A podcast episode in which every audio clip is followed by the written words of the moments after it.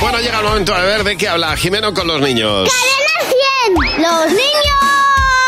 ¡Sí, ¿Qué pasa, Jimeno? Buenos días. Hola Javi, hola Mar. Pero ¿cómo estáis, Jimeno? Bueno, hoy hemos venido un poquito selectivos. ¿Qué ha pasado? ¿Así? Sí, eh, porque en la vida conoces a mucha gente y hay que hacer casting. No da tiempo a estar con todo el mundo. Eh, ¿eh? Efectivamente, no se puede ser amigo de todo el mundo.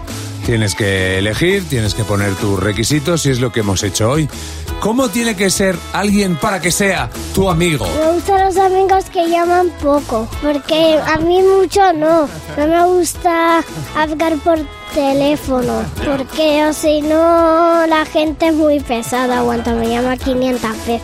Que no estornude mucho, es que te pasan los gérmenes, que no diga palabrotas, porque si dice la palabrota le regañan. Me preocupo por él. Que sean cariñosos, que sean buenos y que sean respetosos. ¿Qué es eso? Que tenga respeto. ¿Cómo te gusta que sean tus amigos? pues, Que no me mueva cuanto estriba. Me salgo la prefiero guapo.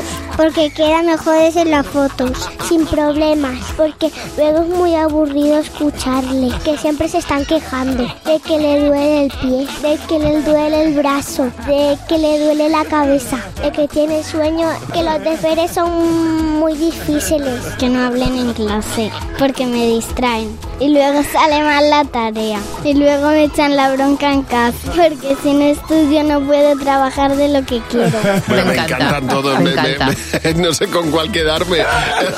No tienes- tú, tú no tienes por qué elegir, puedes quedarte con todo, me Javi. quedo con amigos que no tengan no tengan problemas. problemas, Sí. que no tengan Y que no me quejarse. vengan con No. problemas.